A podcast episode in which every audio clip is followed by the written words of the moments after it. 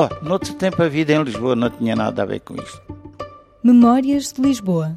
Nos últimos meses percorremos a cidade numa viagem sonora pela história de lugares como Mouraria, Bairro Alto e Campo de Urique. Pronto, aqui isto era, uma, um, era género de uma aldeiazinha. Pronto. Morei ali na, na rua Travessa do Arco da Graça. Somos do Arco da Graça, gente pobre, mas ricaça, na alegria do cantar. É, era muito giro. Através das memórias de utentes da Santa Casa da Misericórdia de Lisboa, sentámos-nos em cafés, passeámos pelos jardins, divertimos na antiga feira popular, sentimos o cheiro da liberdade. Sim, foi um dia histórico, um dia que nos tornou muito felizes, porque era, enfim, a libertação. Nessa noite foi uma noite tão bonita. Ai, foi uma noite maravilhosa a gente ouvir liberdade, liberdade. foi muito bonito, foi. Eis que chegamos ao último episódio do Memórias de Lisboa. Vamos falar de saudade. Saudades das memórias mais doces, saudades das pessoas que nos contaram tantas histórias. E hoje não deixamos ninguém de fora. Venha daí connosco para uma última viagem. A minha idade são 95 anos. Não, eu era para dizer 59, mas depois enganei-me. Nasci do 4444. Olha, é junto com a Lili Canessas, também é a mesma data. Nasci no mesmo ano e no mesmo dia do atual Presidente da República, do, do professor Marcelo. Nasci em 1926, 93 já feitos. Em 68 já estava no supermercado. Foi o primeiro supermercado que abriu em Lisboa, no Largo da Saldanha. 68, está tudo cá na minha cabecinha. Pois é preciso ver as coisas assim, nem, nem vê-las ao mesmo nível. Tem que se ver nos tempos. Sempre ali no mesmo sítio. Nasci em casa da minha avó, a minha mãe já tinha nascido em Campo de Ourique, e se fosse viva já tinha 108 anos. Não, um nome fora do vulgar, não é? A minha mãe diz que quando eu fui batizada foi um tio meu que me foi batizar. Sim, pode parecer que é Rosa. É melhor escrever tudo. E então a minha mãe diz que vinha para casa e diziam assim as vizinhas: Oh, Maria da Graça, como é que se chama a tua filha? Olha, se queres que eu te diga, não sei se é vaselina, se é tangerina, se é miquelinas, o que é. Então, primeiro que desse com o meu nome. Eu vou sou muito da dar paródia. Nas anedotas e não sei o quê, que às vezes me lembro, eu sou malandra. Então, eu não tenho culpa de ser assim. Sabe como é que eu ia ao cinema? Quando havia lugares, a gente sentava-se no, no, cinema. Mas quando não havia nos lugares para trás do palco, não se filmou ao contrário, mas víamos. Ainda, ainda me lembro de filmes que eu via ao contrário. O Carlos deixava-me de entrar. Eu entrava pela porta das traseiras e ver filmes. Há coisas que nos marcam sempre, portanto, do revolucionado eu lembro-me sempre dele, daquele quando ele mostrava a cara por, entre meio da cortina antes de entrar ao palco. Está lá? É do inimigo. Da Flor Bela Queiroz, a Maria Dulce, o António Silva. E vi esses todos atuarem lá. E gostava.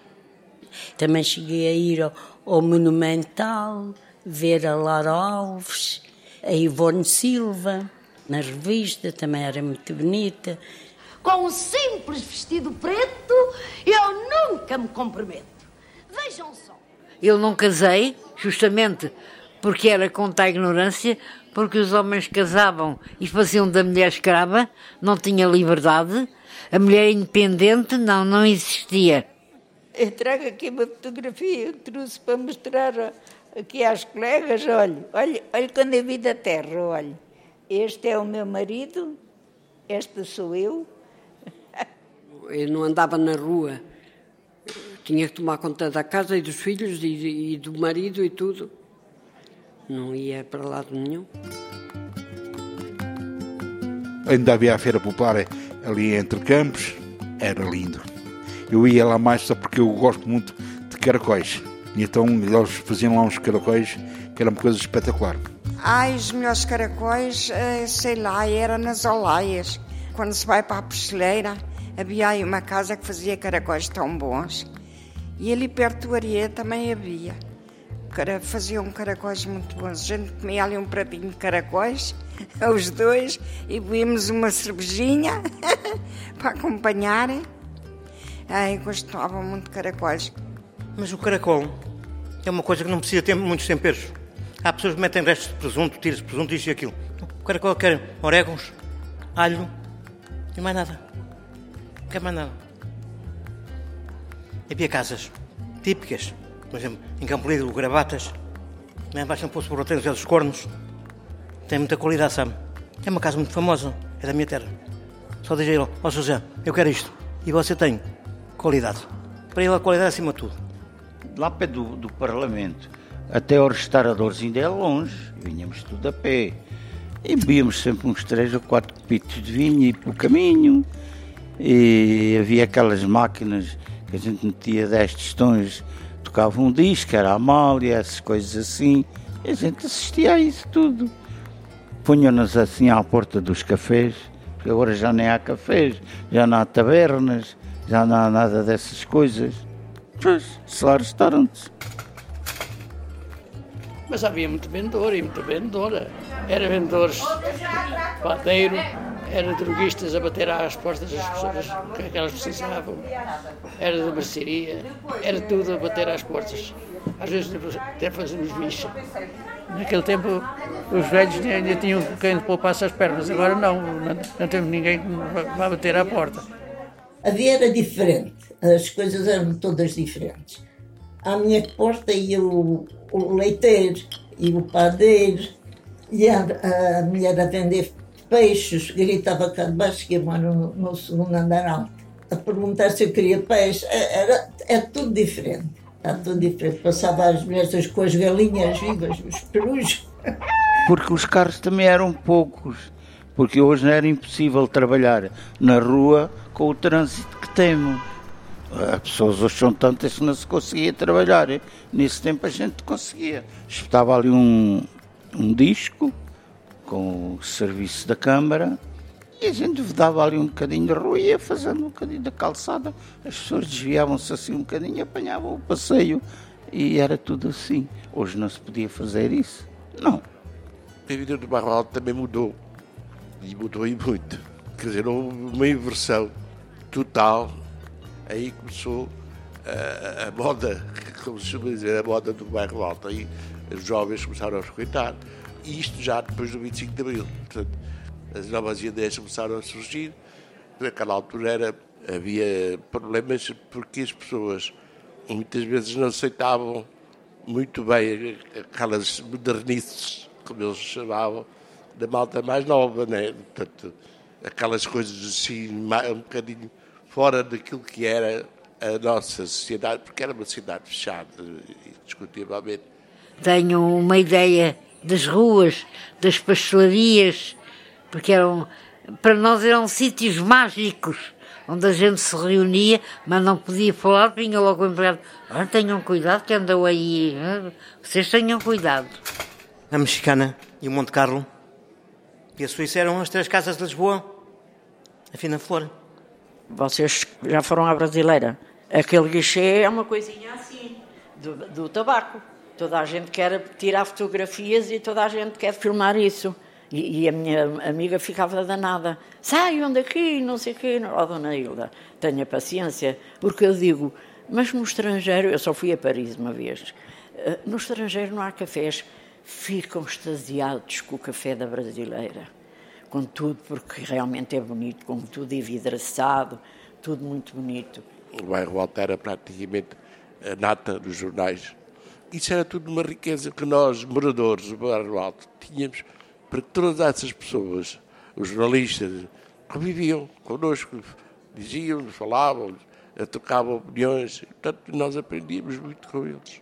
Lembro-me muito bem dos jornalistas, ia correr em todos. Era distribuidora de jornais, chegava a levar 40 jornais a sair do jornal e dos jornais ali do século, então era um movimento, uma coisa louca, tudo a correr para entregar os jornais, para ir vender os jornais, era muito engraçado. Olha o diário! O Ordina, pronto, de manhã fazia a venda da manhã e depois à tarde fazia a venda da tarde. Quando não havia problemas, às três, quatro da manhã já havia jornais na rua. E havia ardinas pela rua, é? a pregoar. Ai, Carlos, o que é que ias a dizer? Ah, sobre os jornais. O jornaleiro. Ora o diário, ora isto. Olha aqueles inquéritos. Muito bravo aquilo. Fazia aquilo em triângulo. Pá! Ia parar a casa da pessoa. Nunca, nunca viram? Já não se usa depois. Era uma das tradições de Lisboa. Era fantástico. Agora não se vê nada disso, não é? Mas era muito engraçado, todos com aquela sacola às costas, com os jornais. Ah, Não sabiam desta história? Perguntem lá no vosso jornal, no público, se não era assim que existia. Ergar e para o ar. Olha, manjerico lindo. Tem aqui todos os nomes. Tem para a mãe, tem para o pai, tem para o namorado. Vamos embora. Havia essas mulheres que vendiam o peixe, a gente entretinha-se a falar com elas. Havia o homem que andava a vender os jornais, falava com ele. Havia a outra que andava a vender a, a fruta, a, a, a fava rica, a gente falava com elas. Ah, lindos, lindos, fresquinhos. Vendia muito bem, graças a Deus. Trabalhava muito. O homem de, a vender castanhas. A peixeira com a cesta aos altos gritos, não é? Havia tradições. E havia outra. Ah, o ambulador. Aquele homem com aquele carrinho em madeira, a dar ali atrás, atrás, atrás, atrás. Era interessante. Em público.pt barra podcasts pode ouvir sobre política, desporto, questões de género ou humor, porque o público fica no ouvido.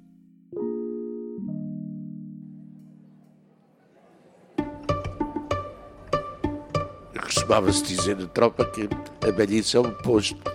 Portanto, e, e isso, de certo modo, nós podemos transmitir os nossos conhecimentos através de como é que se vivia.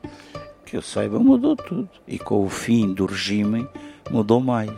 Sempre que as pessoas começaram a ser mais livres e pronto, então, em Lisboa mudou tudo. Eu tenho visto agora em Alfama que as pessoas gostam mais uma das outras. Antigamente não, antigamente era. Epá, havia um, uma horribilidade. Parece que ninguém se entendiam.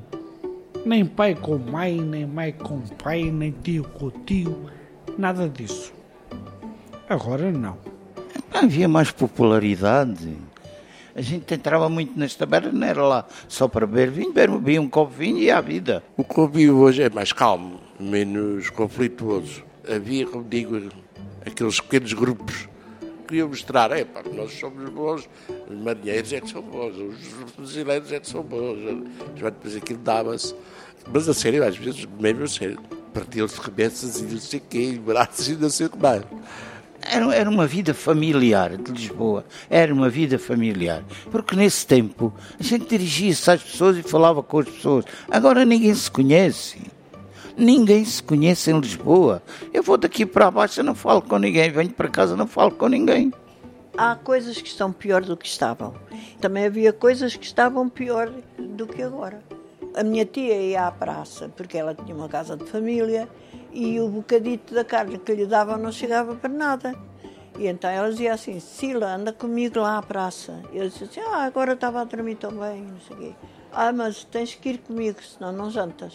Eu era miúda, lá me levantava e ia com a minha tia. Então davam um bocado a ela, outro bocado a mim. E já os dois bocados juntos já dava para ela fazer eh, sopa um cozidito ou qualquer coisa. Hoje é muito mais fácil, a gente vai ao Pingo Doce, compra o que é preciso, compra o que quer.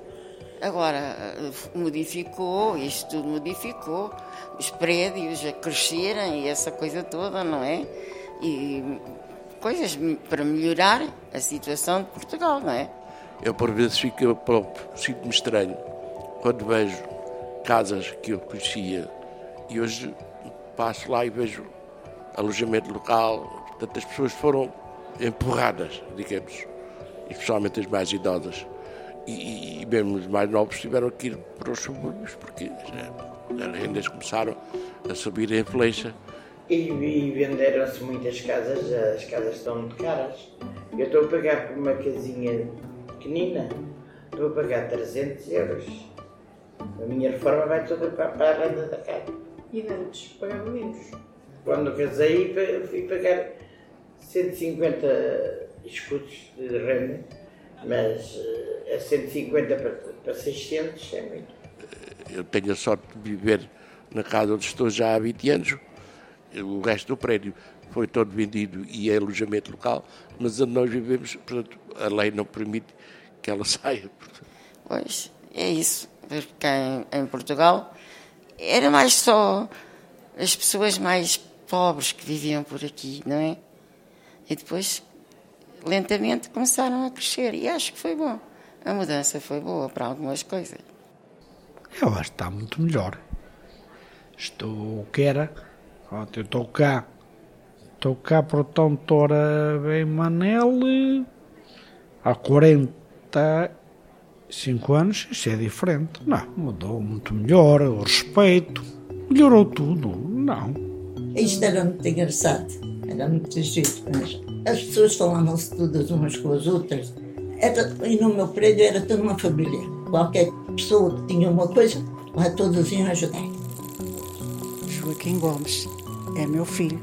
Quando ganhou a primeira volta a Portugal, em 1989. A televisão e tudo, teve tudo em minha casa. Tudo. Eu, quando cheguei lá de cima, a minha casa estava toda posta de pernas para o ar. E aquilo foi um dia de festa para as pessoas todas do bairro.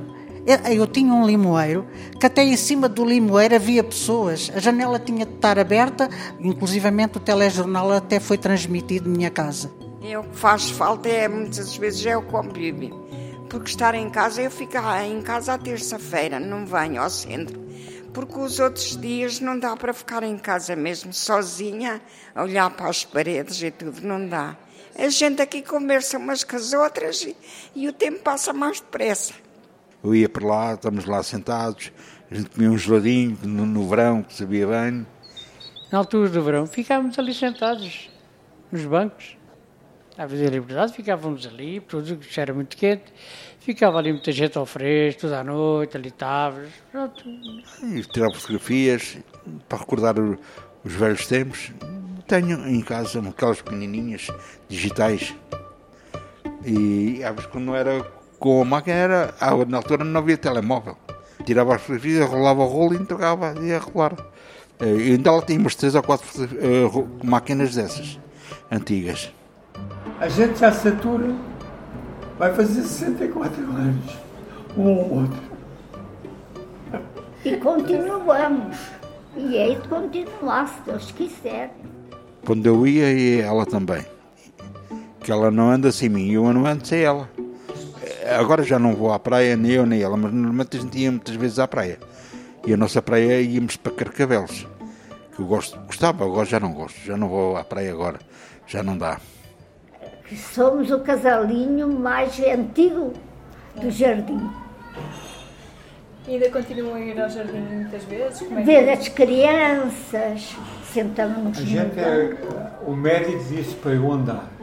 A gente dá a volta, para ali um bocadinho para ver as crianças, todos os dias de manhã e tarde.